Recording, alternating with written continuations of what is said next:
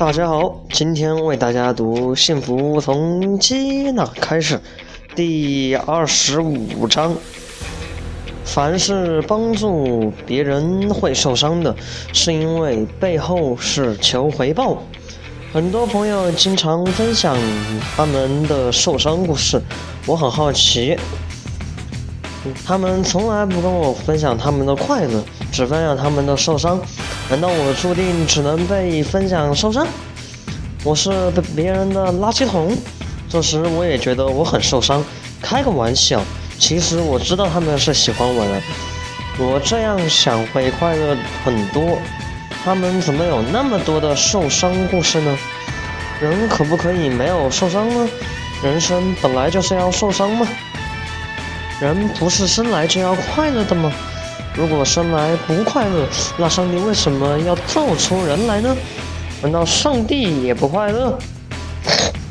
我以前也经常受伤，抱怨上天对我不公平。有一天，我终于明白了，人之所以会受伤，是因为渴望被爱和求而不得，被人指责才会受伤。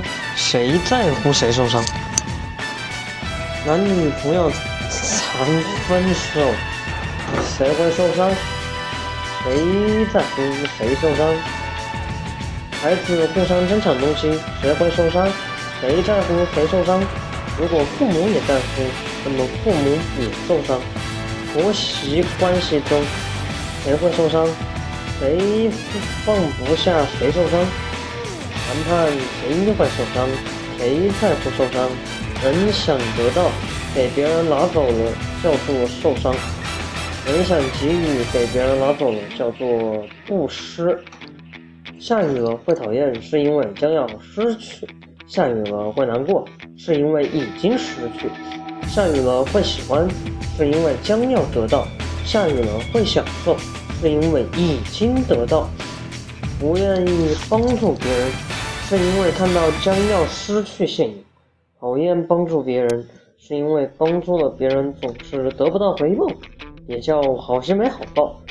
喜欢帮助别人，是因为好心不求报；享受帮助别人，是因为内心已经付出。有人借钱给朋友，又抱怨朋友不还钱，背后是要求回报，结果失去了钱，又失去了朋友。借出去的钱越多，反而朋友会越少。的人被称作傻瓜。借出去的钱越多，同样也越多的人有大智慧。朋友是因为没有钱才会找你借钱，这也说明他相信你、信任你，是他的依靠。这代表你们过去关系是不错的，是好消息。同时，你要知道，他找你借钱，也代表他没有足够能力来挣钱。